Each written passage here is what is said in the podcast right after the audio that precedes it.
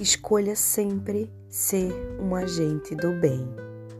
Em todas as situações que vivenciar, faça a escolha pelo bem, pela bondade, pela gentileza, pela delicadeza.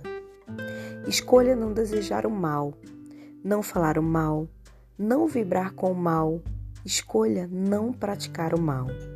Cada vez que damos a desculpa para mantermos em nós algumas ou todas essas posturas, nós não saímos do lugar. Encontrar em nossa humanidade a desculpa para festejar a morte de alguém, desejar a morte de alguém, falar mal de alguém, despejar nossa raiva sobre alguém, tudo isso nos afasta da nossa real compreensão do que é a humanidade.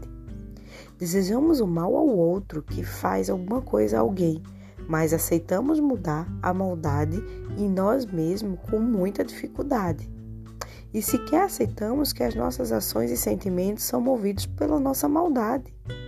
Sequer aceitamos que somos maldosos.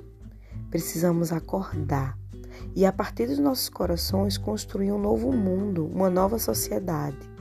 Começarmos não sendo agente desse mal. Temos a capacidade de decidirmos conscientemente sermos apenas agentes do bem e muitos de nós pode e quer escolher ser o agente do mal. Por quê? Bora pensar?